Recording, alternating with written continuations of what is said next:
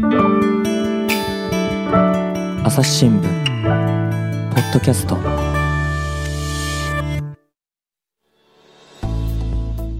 前回に引き続き映像報道部より西畑史郎さん、井出さゆりさん、加藤亮さんをお招きし、それぞれが使うカメラのウォッシュポイントについて語ってもらいます。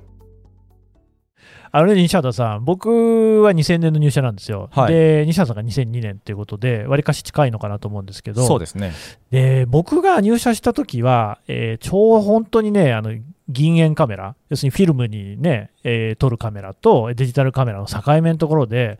だからね、僕らの年は最初にカメラみんなあの記者買うんですけど、なんかペンディングになったんですよね。どっちにしようかなみたいなことで。僕らの1個前の1年上の先輩記者たちはもうあの銀塩のカメラだったんですけど、やっぱ基本的にほとんどの人がニコン使ってたっていう記憶なんですよ。あの西畑さんが入った時とかってどんな感じでした？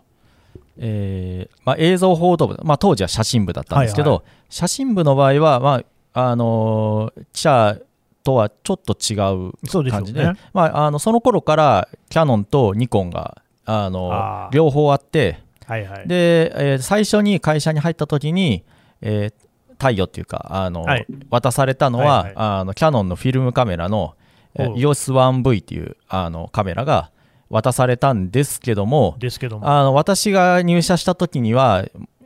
実は仕事の8割ぐらいは、うん、あのもうデジタルに切り替わっていて、うん、フィルムを使うのはあの、まあ、先組っていうあのその日に出航しなくても、まあ後から出しても OK な、はいはい、あの取材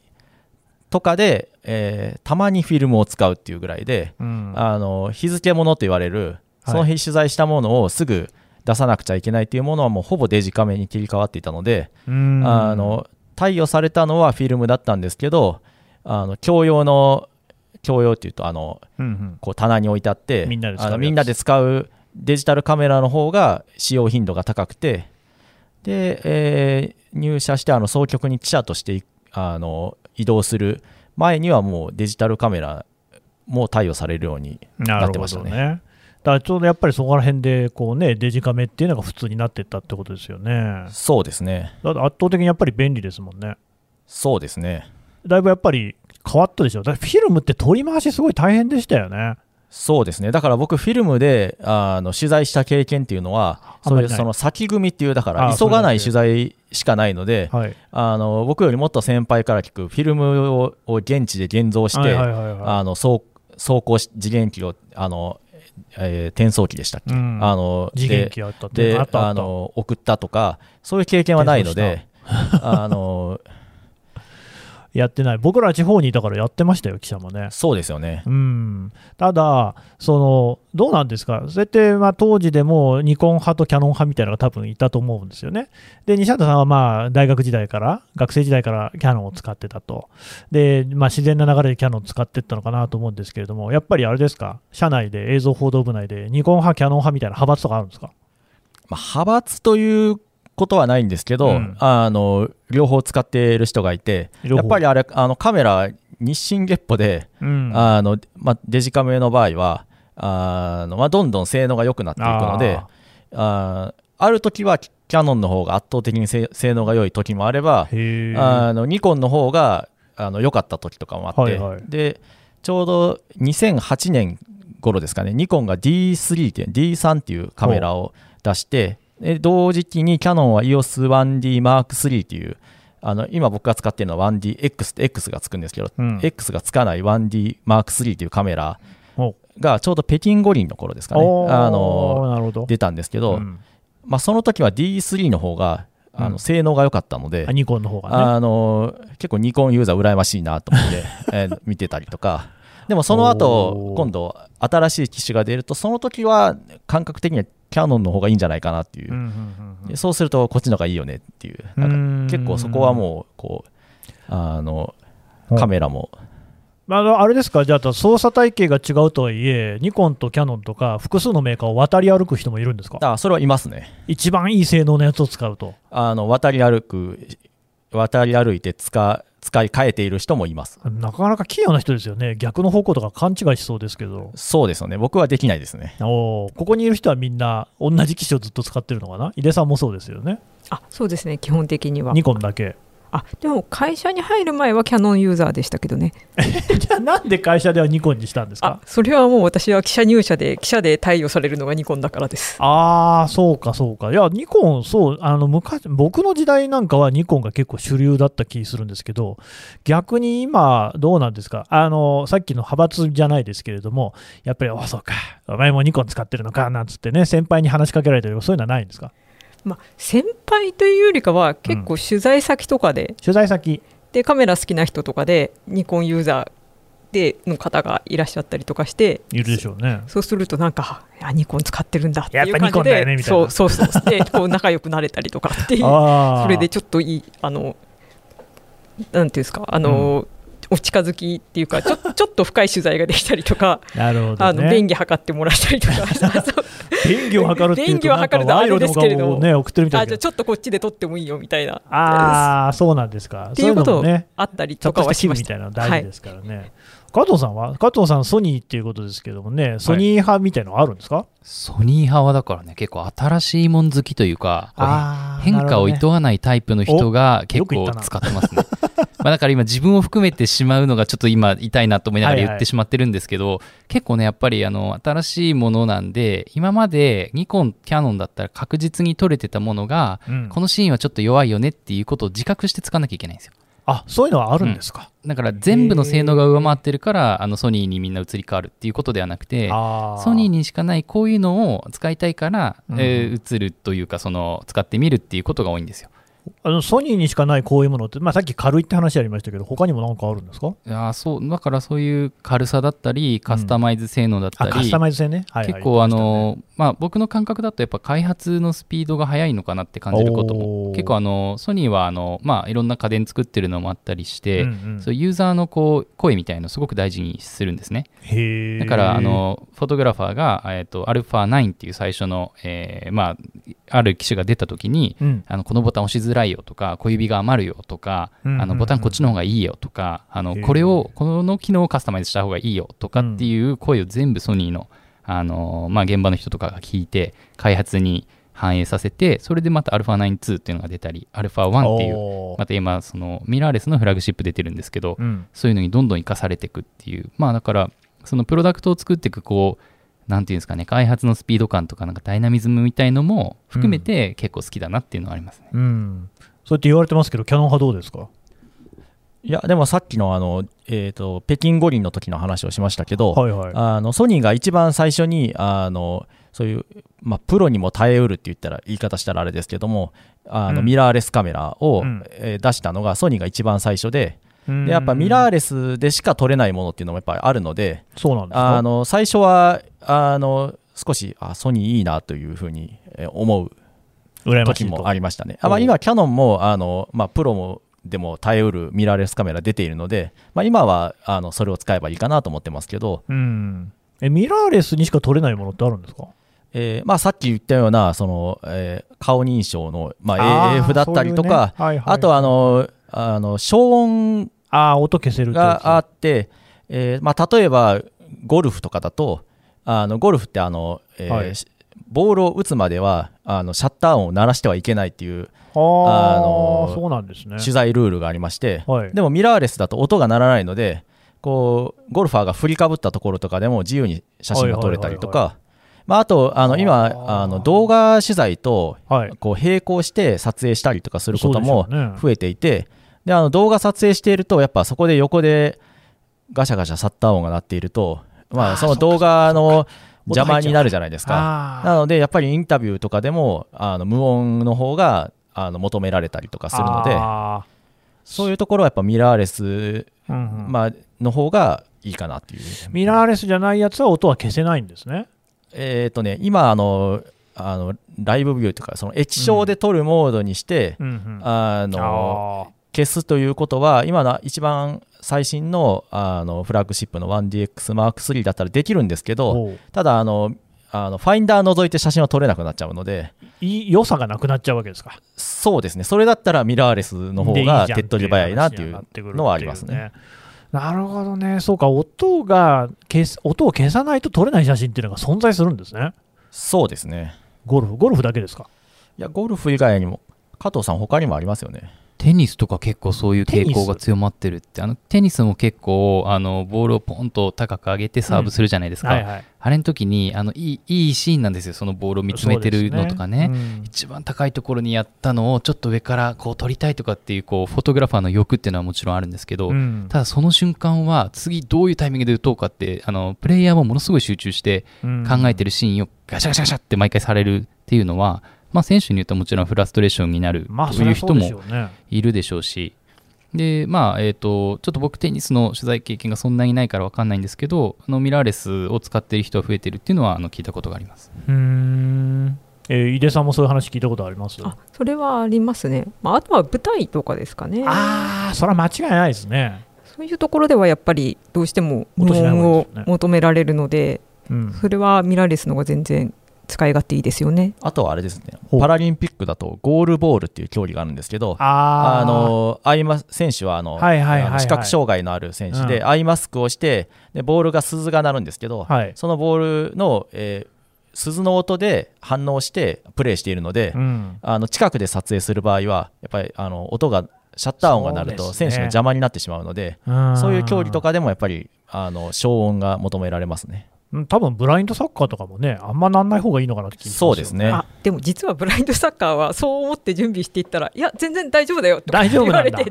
もっと大きい音出してる今回に関してはあの特に求められなかったですね。そうか、でも確かにそういう場面、いろいろありますもんね。えでも基本的には井出さんはまだあのミラーレスじゃない方を使ってるんでしたっけ？そうですね。えなんで？なんで？全部ミラーレスで済むんだったらその方が手っ取り早いじゃないですか。うんでも私はミラーレスじゃなくて、まあ、光学ファインダーの D6 の方が、なんか撮ってる感があるんですよね、写真を。なんかミラーレスで音ないとかっていうと、なんか撮ってる方も撮られてる方も撮ってんのっていう感じがするじゃないですか。で結構最近そのポートレートとか、うん、あの撮る機会が多いんですけれども、はい、あの音ないと相手も取られてんのか取られてないのかよくわからないみたいな感じで、え取ってるんですか今みたいなことになるんですね。だからまあ結構すごい大きな音はするんですけれども、まあ、そっちの方がなんか相手もリズムこっちのリズムを伝えられることができる、うん、それを声出せばいいんじゃないですか。ああいいね。いいね今の表情。ああナイスみたいな。そういうのやんないですか？私はあんまやんないです。あ、やんない。いや、実はその話めっちゃさっきしてたんですよ、あの上で。あの僕、あの結構ポートレートを撮るとき、はいはい、あの無音で行くことが最近増えてきてて、あの撮ってたんじゃなくて、え、これ撮ってたのみたいな、こう喜びのシーンも逆にあるんですよ、無音で。なるほど、ね、このあこの時撮ってたのみたいな、あ光がすごい良かったんで、みたいな、ああ、みたいな。あの要するに意識させるそのお互いにやっぱこっちも写真を撮るかさっていう意思表示になるし、うんうん、撮られた側も今撮られてるんだなっていうそのお互いの意識が、まあ、シャッター音があると、まあ、あ一つになるっていう、まあ、メリットというかそういう効果があるとして無音だともう本当にもうその場の空気みたいになれるっていうのが僕は好きで。うんうんうんうんだから例えばお家の中である人の一日を追うとかっていう取材が例えばあったら、はいはい、多分僕は間違いなく無音でずっと確かにね。あの本当空気になってじっと見つめていいシーンだけパパって撮ってっていう関係を僕は被写体と築きたいからそういう意味では無音が好きかなっていうのもあります、うんうん、どうですか西畑さん今の話聞いて。そうさっきその話をしていたっていう話をしてたんですけど、うん、その時は実は2対1で2対1私と井出はあのシャッター音がある方があの被写体もリズムに乗っていいんじゃないかっていう話をしていて。で加藤はあのさっきお話ししたような話をしていて、うん、まあ人それぞれだなと。でもねそのねその分かるその無音の方がいいっていうのが僕は結構分かるのは僕イランで特派員やってたわけですよ。でそうするとねやっぱりね基本的にねみんなカメラを構えられるっていうことが嫌な人っていうのが結構いるんですよ。特に女性がそうであんまりそのまあ、イスラム教の教義っていうのが女性に関して言うと自分の美しい部分はあまり人に見せるべきではないっていうね家族以外に見せるべきではないっていうのがあるんですよ。で僕は完全に他人だからそれを写真に撮るのもなかなか難しさもある。だけど女性の写真も撮りたいっていう時には僕が行った頃からちょうどこうコンパクトなデジカメにもそういう機能が入るようになったんですけど、なんていうんですか、あの液晶の部分をなんかペコッとこうなんかちょっと違う角度にして見られる、だから腰のところにカメラ構えといて、で黒いカメラとかで黒い服着てると何持ってるか分かんないし、僕はこう話しかけてる方に目線を集中させておいて、下でこっそり撮ってるみたいなことがあったんですよね。で、まあなんか後からなんか撮ってたっていうことで、信頼関係を築いてしまえば、その後であの時撮ってたんだみたいなのでね、使えるみたいなこともあったりするっていう。だから、その自然な表情を撮ろうと思ったら、多分シャッター音がないっていうのは分かる。あともう一つでも、こう、分かるっていうか、ミラーレスじゃない方がいいなって思うのは、まあ、今どうか分かんないですけど、中東に行った時なんかはね、例えばエジプトで取材していると、でっかいカメラを持ってるとね、それだけで記者だっていう証明になるんですよ。だからなんかそのプレスパスとか持ってなくても、あこんなでかい一眼レフ持ってるやつっていうのは、プロに違いないっていうことで、なんかあのカメラマン席に通してくれるみたいなことがあった。だからそういう意味で言うと、多分スマホとかでも今って普通に写真撮れる、綺麗に撮れるんですよ。特に新聞の紙面だったら別に申し分ないって写真は撮れると思うけれども、それだとやっぱりこう、なんか被写体の方というか、そのカメラとして持っているっていうことの証明にあんまりならないっていうのも思うんですよね。どうですか、井出さん、スマホで撮ってもいいって思います？あまあ、スマホで撮ってもいい場面も全然ありますし、うん、なんかこう群衆に紛れ紛れて撮らなきゃいけないようなシーンとかだと多分もしかしたらスマホの方があの、ね、便利かもしれないけどやっぱりそのカメラじゃないと一眼レフの方がすごい綺麗に撮れたり、まあ、あと光をコントロールしやすかったりあの暗いところでも強かったりっていうようなそのカメラにしかないあの性能っていうのもあるのでもうそこはもうケースバイケースかなっていう気がします。うん。どうですか西畑さん？そうですね。あの結局あの何で撮るかより何を撮るかというところになるのかなと。きましたね。なのであのカメラはあのスマホでもでかい一眼レフカメラでも、まあ、何を撮るかだと思うので、うん、まあ、その何、被写体で向いてる向いてないっていうのも当然あると思いますし、うん、まあ、何を撮るかで変わってくるんじゃないでしょうかね。加藤さんは？あえー、もうあんまり言うことないみたいな、もう皆さん言ってますけど、はい、まあそう思います。僕もだからその撮ってる感の話を、うん、あのまあ、ミラーレスがわっと出てきた時に多くのフォトグラファーがそこを気にしていたのであやっぱそうなんですね。やっぱりそのシャッターを切る。でその音が鳴る被写体との関係がまたパシッとこうなんか意識が向くみたいな,、なんかそういうこと？で自分も手に伝わるガシャンっていう小さな振動これが撮ってるってことだっていう風な実感を得るっていう意味ではあの非常に理解できると。ただ僕の場合はもう結果重視なんで、あの撮ってる感ではなくてどんな写真がそこに写るかっていうことこそ写真撮る上で大事だと思うからそこが全く気にならないから、まあ、簡単にミラーレスの方に移れるっていうことなのかもしれないです。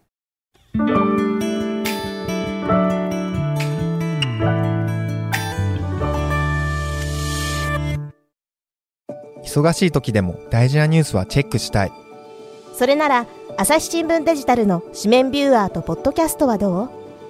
紙面なら見出しの大きさで大事なニュースが一目でわかるし、ポッドキャストは通勤中でもながら聞きできるよ。いつでも、どこでも。朝日新聞。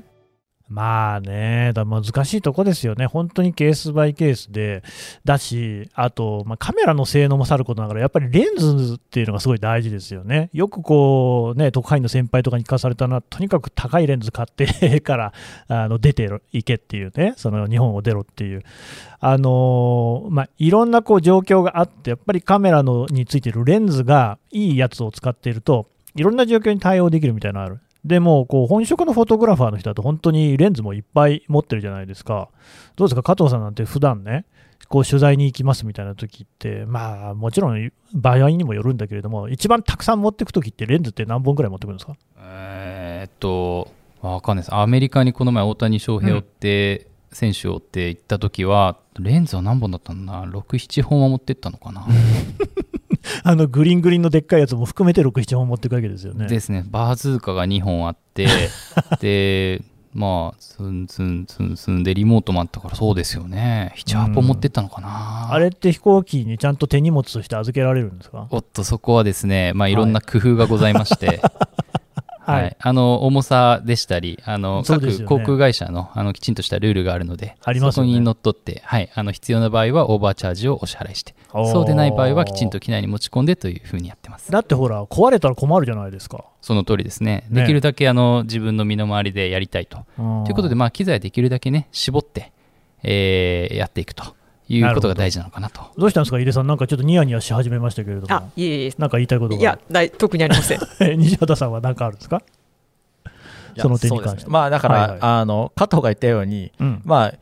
いっぱい持っていけばいいっていうわけでもないので、まあね。あ、あのやっぱり持っていけば持っていくほど移動も大変になりますしなりますよね。あのじゃあ現場で全部使い切れるのかっていうと、うん。まあそうじゃない時もあるので、まあ、全部使う時もあるんですけど、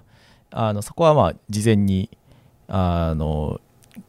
考えて。うん。まあでも持っていく時は僕も78本とか持っていく時もあります、うん。だからさっき最初に言っていた第三元ですか？基本になるレンズみたいなのはとりあえずあってプラスアルファみたいな感じなんですかね？そうですね。重いでしょ？重いですね。でもだからまあその辺でこうバランス取りながらなんですかね。あと僕が特派員だった時に言われたのが、まあそのどうせね、僕らはその皆さんみたいに高い機材は持っていないので、まあとにかくちょっと一歩前に出るっていうことを常に意識しろみたいなことは言われましたね。この辺ってどうですか？それはあの大事だと思います。大前提。大前提ですね。はい。うん。やっぱなんかこう寄って取ったものっていうのすごい大事。迫力も出るしあとなんかでも結構ね勇気いるんですよね。そうですねあとまあ物理的に寄れないっていう時もあるんですけど、物理的にうん壁があるとか、まあ、まあ例えばさっきからずっと話が出てるスポーツうんの取材だとそまあ、そもそもあのフォトグラファーの席があって、うん。まあ、例えば野球だったらそのピッチャーの真ん前まで行ってマウンドの横で広角レンズで撮ればそれはかっこいい写真が撮れると思うんですけど。あの、うん。まあ、無理なので。ですよね。そうかそうか。そういうのもありますもんねうん。いやなかなかねカメラの世界レンズの世界って奥は深いわけですけれども今のところねそういや忘れてました。あのメーカー別の話をしてたんですけれどもなんかこう例えば加藤さんなんかもね、ソニーを主に使ってるってことですけれども、例えばキャノンでこの辺がいいとか、そういうの話とかってあるんですか？ああキャノンはですね羨ましいなみたいな。なんかあのニコンをすごくメインで使ってた時にあうんの色の再現が僕はあの好きなあのキャノンはちょっと青っぽいっていうんですかねで青っぽい。ええなんかその同じその白を取ったって状態でもちょっとなんていうんですかねあの色の再現の具合がまた各社によって少しずつ違って、まあ、レンズのボケとかも本当に少しずつ違いがあってもう本当味味というかなんかもうんうんうそういうものなんですけど、があいいなって思うことはありました昔うん。井出さんはどうですか？私はあのえー、どどうなんだろうなでもソニーさんのあの、単焦点のなんか 135mm がすごいいいって聞いたので、ちょっと一回使ってみたい。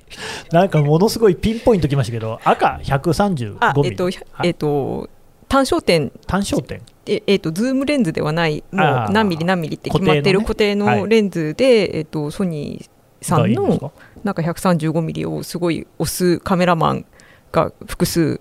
いましてなんかいいよこれいいよっていう感じだったのでちょっと興味あります。名作レンズみたいな。うんなんか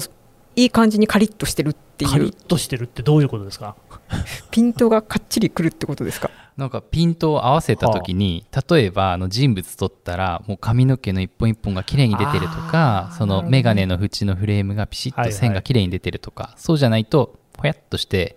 線が見えたりすると印象が全然違うんですよ。なるほどね。トーストもやっぱりカリッと焼きたてのね、食べたいものですもんね。そうですね。基本的に思いまうん違うっていう顔してるけど。すいませんあ西畑さんはどうですか？他のメーカーの機種でこの辺羨ましいみたいなのあります？ああそうですねえーまあ、ソニーさんの 135mm とかあとまああの途中で話しましたけどあの、えー、7S3 とかあのすごい、まあ、交換 7S3 交換高感度に特化したあのあとまあ動画とかがすごい綺麗なのではいはい。ああのいいなと思いまの、すし。位相感度が高くできる。そうですね。してものノイズがあんまり出ないみたいなね。でまあ、ニコンさんだとあの今 Z レンズであの50ミリ50ミリぐらいでしたっけ？あの0.95っていうあの、うん、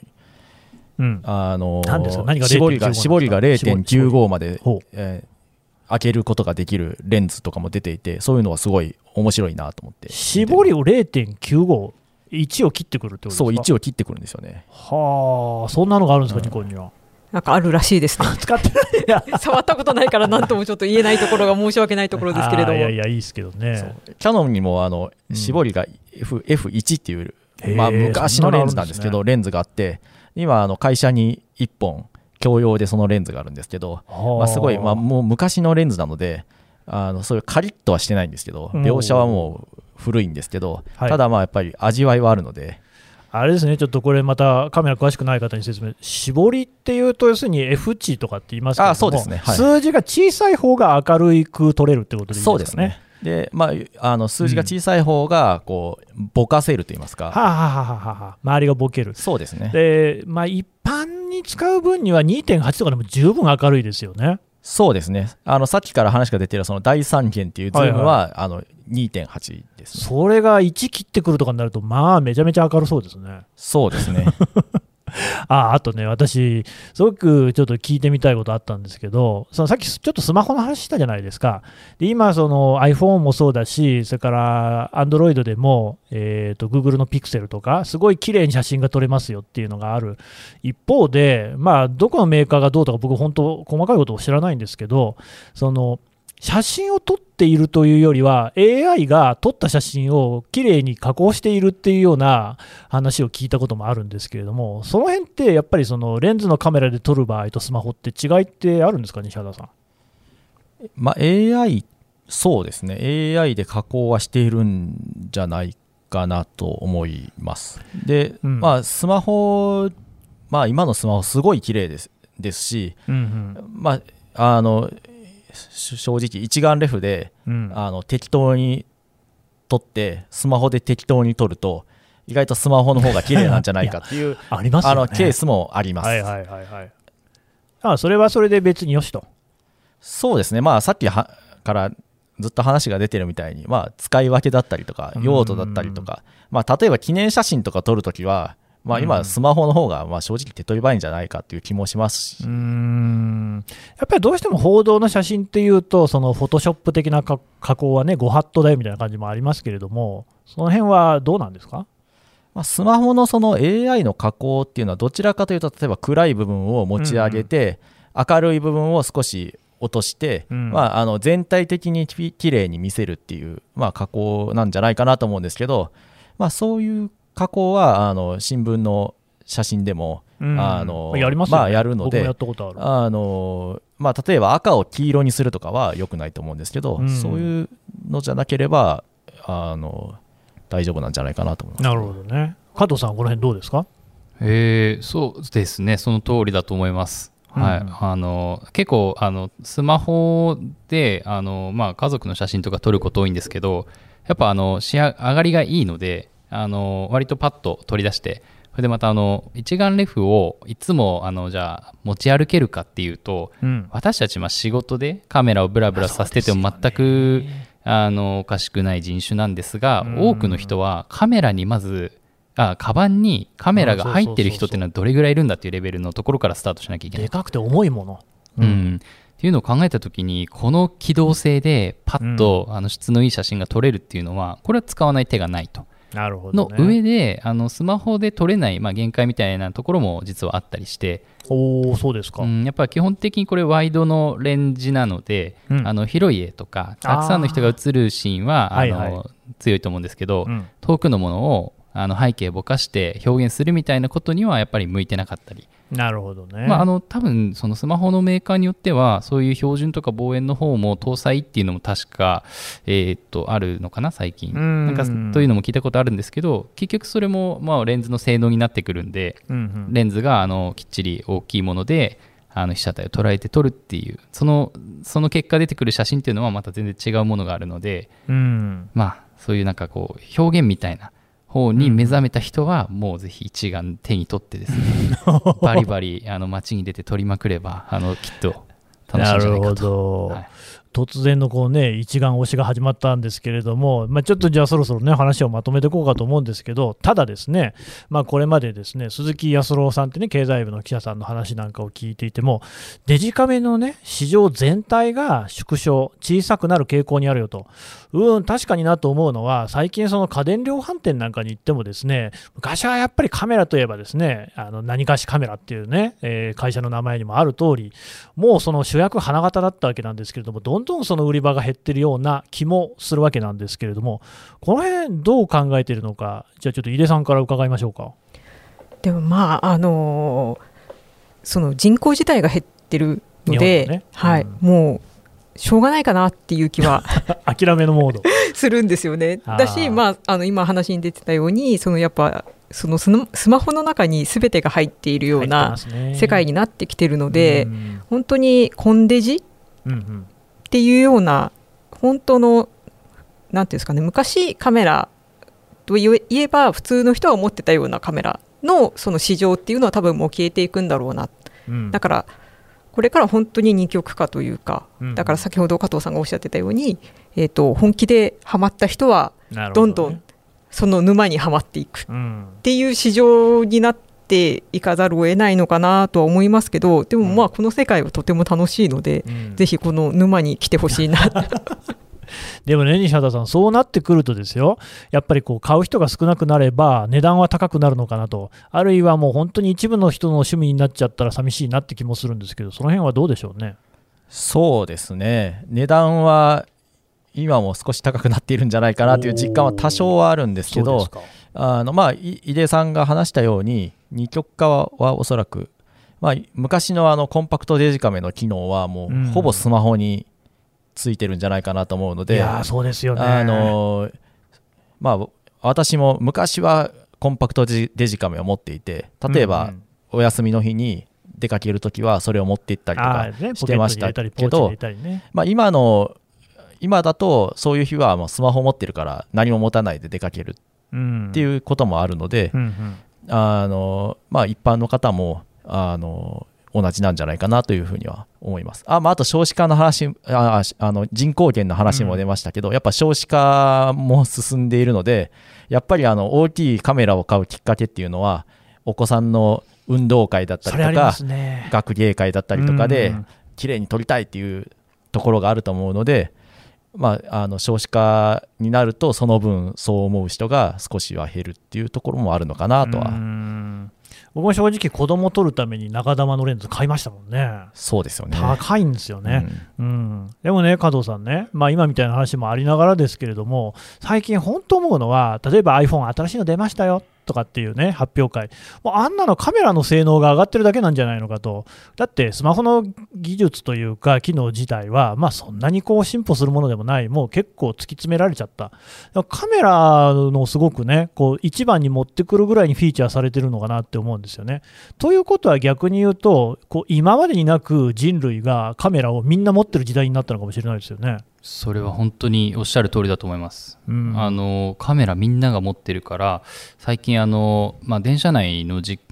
故というか事件ですね。あんなことが起こった時にも私たちも犬一番に飛び出して取材するっていうのが仕事だったんですけど、はいはい、市民の方の大臨場感のあるものがあの至る現場から出てくるっていう状況をあの今仕事としてこう見つめているんですね、うん、それはだからまあ、あの事実をあのタイムリーに伝えるっていう意味では、まあ、喜ばしい状況なのかもしれないけれども私たちは一体何ができるんだろうかこの時代にっていう疑問も自分の中に芽生えてるシーンでもあるんです。いやそうなんですよね、我々もそのあのペン記者もね、1年目、2年目なんていうと、まずはその火事場に行ってね、火事の写真撮るとかっていう、そのまあ、本当にね、あの被害に遭ってる方にはちょっと失礼な話ではありますけれども、やっぱりそのこうその瞬間を撮るっていうことが大事になってくるから、あの本当にね、走って、例えばね、ピーポーなんて音を聞いた瞬間に行くみたいなことをやってましたし、まあ、今でもやってると思いますけれども、それがね、もうどこにでもカメラがある時代になって、あとあれですよね、ドライブレコーダーね、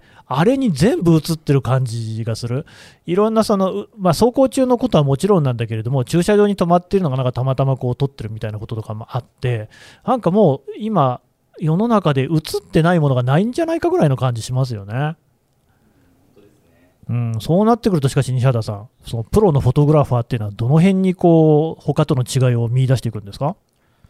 そうですね、それは結構む難しい問いなんじゃないかなと思うんですけど、まあでも一番に、うん、あの到着するっていうことは、えー、まあそれは昔から、まあ、そこにいらっしゃる方が一番近いというのは一緒だと思うんですけど、ね、まあその一番近い方が写真とか動画を撮っている確率がもう昔と比べるとあの高くなったというか、まあ、大体の方が撮ってらっしゃるという状況で、あのまあ、あの私たちができるということはあの、まあ、その、まあ、例えばあの災害とかだと、まあ後から行くことになると思うんですけど、うん、そこでいかにあの、まあ、その状況を伝えられる写真をなるほど。工夫するなり、うんうん、して撮るっていうところに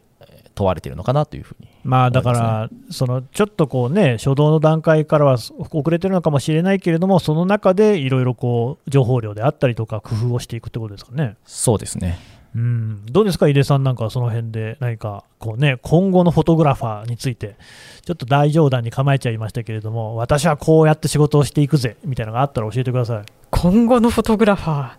ー、難しい、難しすぎますね でもなんかやっぱり普段からこの辺にこう気をつけようみたいなとかってあるんじゃないですか？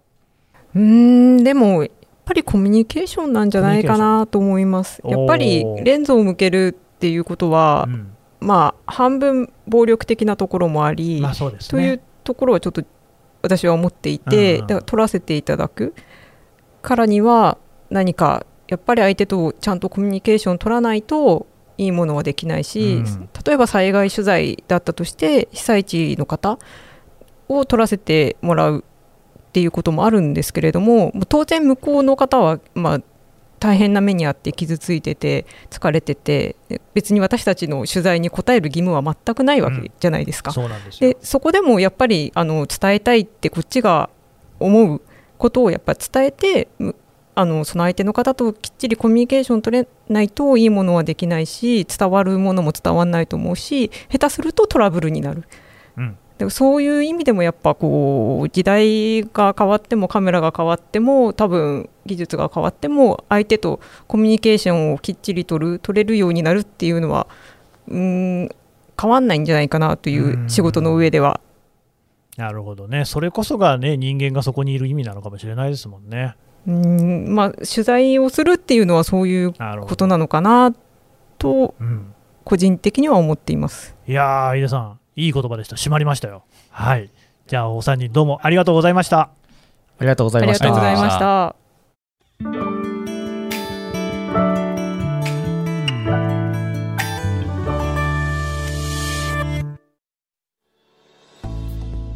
はい、えー、映像報道部の西畑史郎さん、井出さゆりさん、そして加藤亮さんのお三人からお話を伺ってきました。さて、えー、西畑さん、えーとね、いろいろこう映像報道部の方で SNS の展開なんかやってるそうですね。はい、あの映像報道部ではあのツイッターやあのインスタグラムであの発信しています。何を？えー、ツイッターでは主にあの映像報道部で取材した写真や動画をあの朝日新聞デジタルに掲載したものを、えー、紹介したりしています、うん、ぜひフォローしていただければと思います。インスタもやってるんですか？そうですね。インスタではあのもう少し印象的な写真をあのアップしたりとかしていますのでそちらも見ていただければと思います。はい。あのツイッターのアカウントはね西畑さんとそれから加藤さんもね個人でもお持ちだっていうことなんでこのあたりはツイあツイッターじゃありません。このポッドキャストの概要欄の方にですねリンクを貼っておこうと思いますのでそちらからも見ていただければと思います、えー、改めましてありがとうございました。ありがとうございました。ありがとうございました。朝日新聞ポッドキャスト朝日新聞の神田大輔がお送りしました。それではまたお会いしましょう。この番組ではリスナーの皆様からのご意見ご感想を募集しています。概要欄の投稿フォームからぜひお寄せください。ツイッターやメールでも受け付けています。ツイッターでは番組情報を随時紹介しています。アットマーク、朝日ポッドキャスト。朝日新聞、ポッドキャストで検索してみてください。